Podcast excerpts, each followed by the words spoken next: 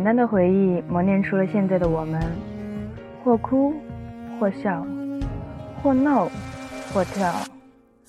看着时间慢慢溜走，我们慢慢长大，慢慢变老，慢慢失去童真的心。听说越长大越孤单，越长大越寂寞。欢迎来到寂寞乡有声电台，我是主播严雪。寂寞乡有声电台正在全面征稿，文体范围不限，投稿邮箱二五五幺六四九七五零 at qq 点 com，二五五幺六四九七五零 at qq 点 com。欢迎加群寂寞乡有声电台五二六三九七五八三五二六三九七五八三。来让我们活相遇。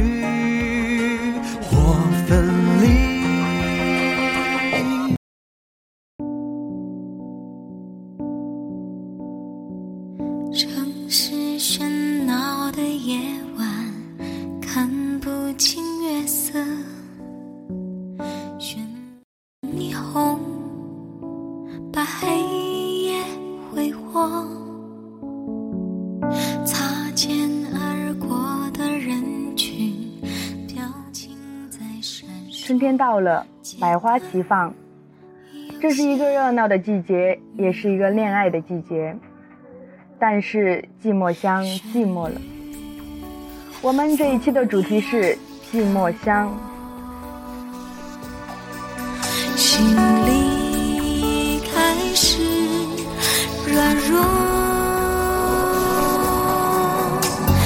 听着情歌，唱的是寂寞，心是无人到过的角落。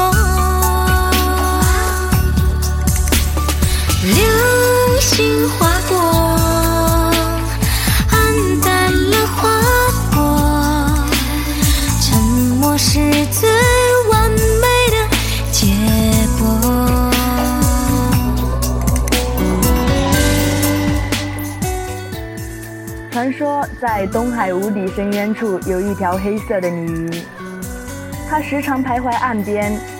它不是在等月亮，也不是在看太阳，它在等待那位为它采花归来的少年。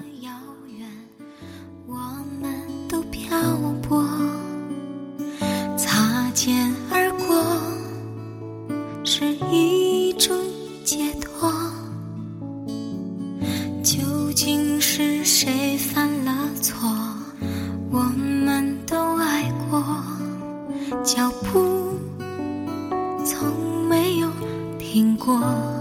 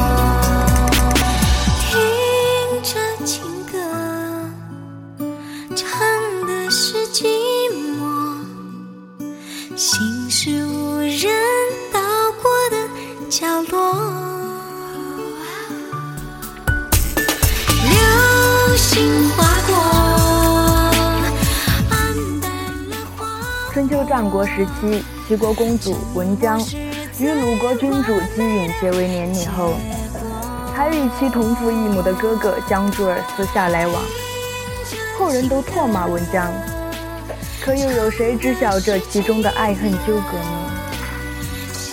文姜自小与哥哥感情深厚，听说父皇要将她嫁与鲁国太子姬允，心中很是伤心，为此一病不起。齐国君王以丞相之小女花影希尔代之，却因花影自幼调皮任性，最终嫁到鲁国的是丞相长女花影凤梨。不料一年后东窗事发，凤梨被问斩，齐国传出风声：谁若能将天山之寒雪莲献于王室，就将齐国第一美女丞相之女花影希儿下嫁于他。最终，一位名叫伊木悔的男子摘下了雪莲，但是在成婚当日，齐王反悔了。谁也不知道为什么。但二人却在短短的几天里相爱了。他们不愿意分离，一起坠入万丈悬崖。花影希尔被江珠儿找回。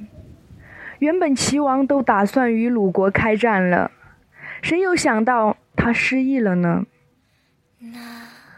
花影的失忆使得齐国如鱼得水。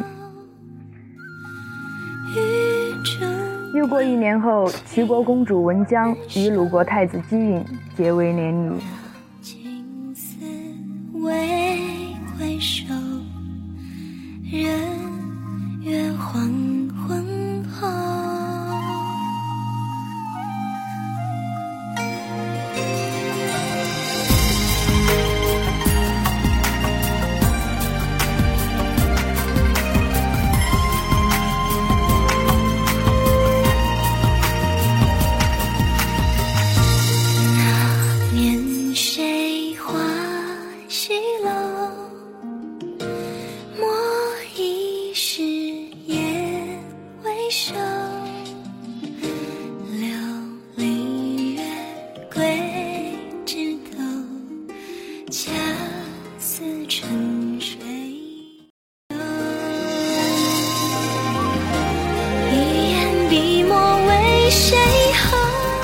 这一对璧人让世人羡煞不已。可又有谁知道，金允自打与花影结婚以来，整个人闷闷不乐。直到他登基以后，在一次祭祀大典上遇到了一位姑娘。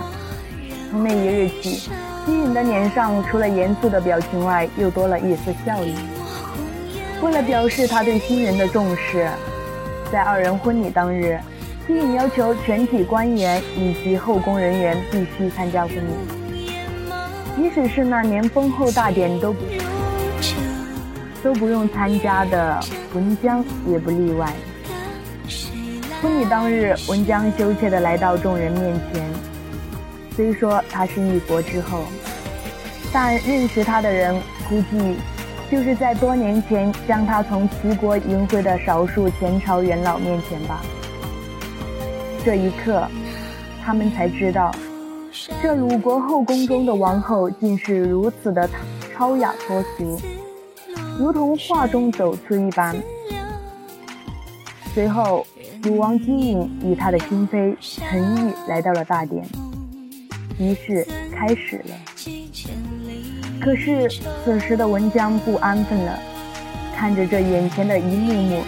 记忆中闪现出了一名叫做伊木悔的男子，伊木悔是谁？我是谁？谁知道呢？文江整个人陷入噩梦般张皇失措，一阵混乱后，他便倒地昏迷。此时的姬许、姬允很是气愤，但在众官面前，再加上想到强大的齐国。姬允走过去抱起文江，当他看到文江的脸那一刻，他傻了。原来自己要等的人就在身边，原来姬允就是。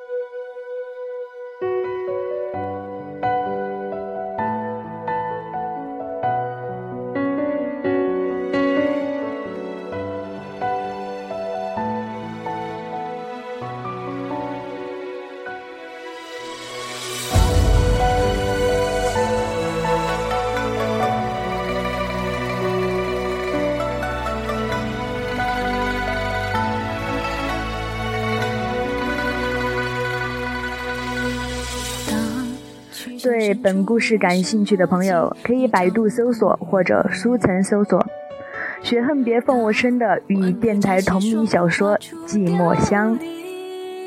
感谢收听本期的节目，我们相约下期再会。遥遥不可及，几许痴缠化作一场生死棋。成灰飞散的记忆，